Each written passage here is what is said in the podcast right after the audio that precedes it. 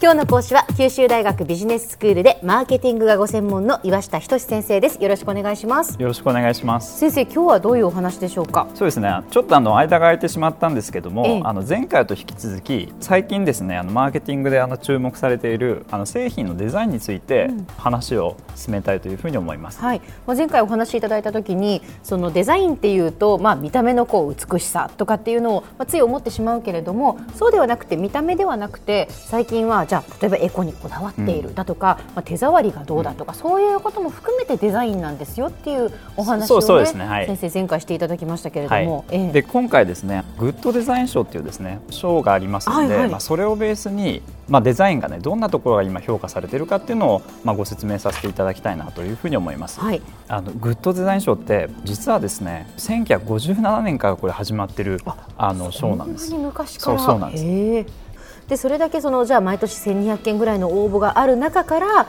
その賞が決まるわけですよね。そうそうですね。ええええ。はい。でグッドデザイン賞って言ってもいろいろ中にありますよね。おっしゃる通りです、はい。あの6部門あるんですね、これ、ええ実は。で、最もですね審査においてこれ高く評価されているのが、グッドデザイン大賞っていうのが一番上です。ええで、その下にあの社会問題に取り組んだりですとか、あと将来の提案性、ええこういったものを評価されていると、グッドデザイン金賞っていうものをあの受賞することになります。で3つ目があの未来づくりデザイン賞って、まあ、来るべき社会の礎となるですね、まあ、そういったデザインはこの未来づくりデザイン賞というのが3つ目です。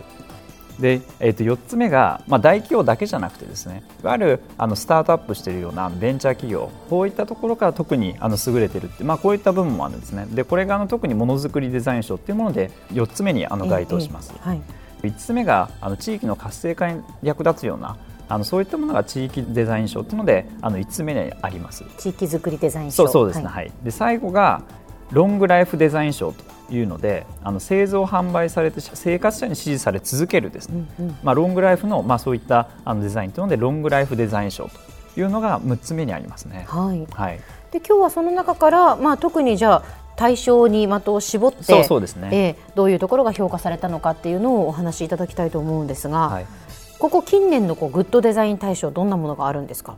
えーとまあ、2013年、えー、と14年。で、まあ、一番新しいのが2015年なんですね。ええ。で2013年がですね Google マップなんです。おおいつもお世話になっていますお世話に Google マップはい。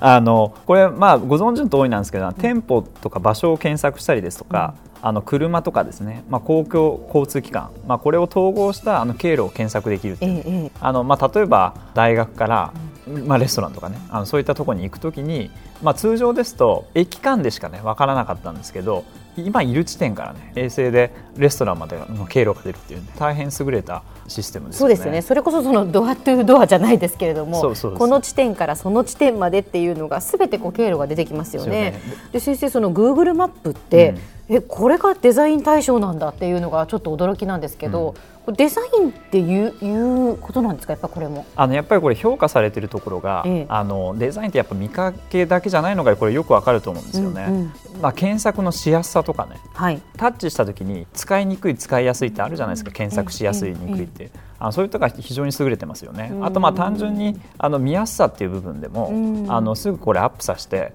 まあ、タッチをして。指でこう広げると拡大したり縮小したりっていうことが簡単ですよね。ええ。あのそういうマクロとかミクロの操作も非常ええ。にあのしやすいっていうね、はい。そういったところの要素がこれデザインのところにも評価されているというのはポイントですよね。まあ、実際使いやすいですもんね、本当にその操作しやすいし初めて使ってもあこうなってるんだなっていうのが分かりますよね。ね。分かりやすいっていうのは、うん。確かにあると思います。ありますよね。はい。であの2014年になると、ええあのデンソーウェーブっていう企業のですね、ええあの産業ロボットがこれ大賞を受賞してるんです。はいどんなものかと申しますと、うんあの滅菌環境下でという、まあ、特殊な環境ですよね。はいはいでその中であのクリーン技術を駆使して非常に緻密な作業をするっていうあのロボットです。だからロボットがまあ受賞したっていうね。へでロボットもまあいろいろあると思うんですけど、えまあ、この場合消費者向けのね家に置くような、まあ、ソニーのアイボとかありましたけど、はいはい。ああいったものじゃないわけですよね。ということですよね、はい。産業用ロボットですからね。そうそうなんです、えでこれがやっぱりあの我々普段全く身近ではないんですけども、あのまあ受賞されてるっていうね。えはい。でやっぱデザインって考えると一見あるのとか思っちゃうようなところですよね、うんうん。やっぱ工場の中で、そうですね。でそういったところにもやっぱり評価されてこれ大賞を取ってるわけですから、あの見かけの以外の部分がね非常に評価されてるってことですよね。はあそして2015年は？そうですね。2015年はこれまた消費者向けなんですけど、えウィルっていう企業のパーソナルモビリティ。ああこれ私ニュースで。見ました？はい見ました。あの電動車椅子。そうそうです。ええ。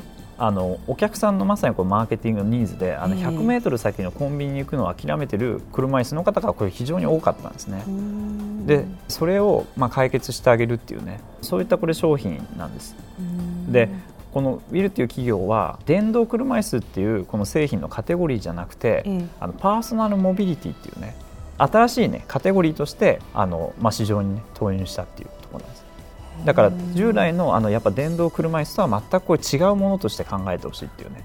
どどの辺のその発想が違うんですか？従来の車椅子と。まあ、デザインの最も重要なこれ要素で、まあ、見かけがやっぱりこれ車椅子っぽくないわけですよね。はいはいはいはい。でやっぱりなんか非常に親しみのあるっていうかねうん。あの角が丸かったりですとか、ええええあとまあ非常になんかフィット感が良さそうなね。であの、まあ、使い勝手がいいっていうねいうところです。であの電動車椅子だとやっぱり充電とかそういったところ非常に大変じゃないですか。あ、まあ、同じようにこれ充電式なんですけど、あのまあ非常に気軽にねまあ、コンセントかなんかであのバッテリーにまあ充電しているとまあ非常に長持ちするとかその辺の手間間もあの非常にかからない。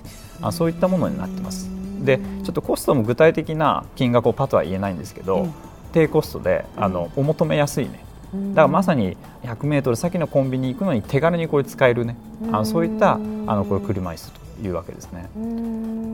まあ電動車椅子のなんかこう価値観をやっぱり変えたってそうそうですいう。ね。はいそういうことなんですね、はいそのあたりがやっぱり評価されてこのグッドデザイン大賞をそれぞれ取っているということですけれども、はいじゃあ先生今日のまとめをお願いします。はいまあ、今回あのグッドデザイン賞というものをベースに、まあ、製品の,、ね、あのデザインがどういうふうに今評価されているかあのそういったものをお話ししてきました。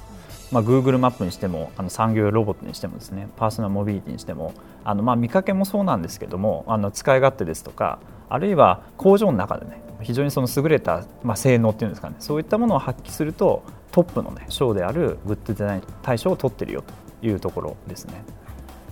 今日の講師は九州大学ビジネススクールでマーケティングがご専門の岩下仁先生でした。どうもありがとうございましたああり。がとうございました。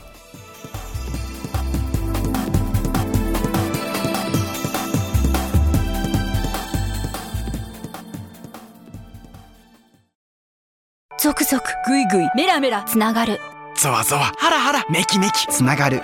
ズキズキ。モワモワ。ホカホカつながる。キリキリ。ざわざわ。キュンキュン。ガンガン。ワクワク。うずうず。ドキドキ。ルンルン。バクバク。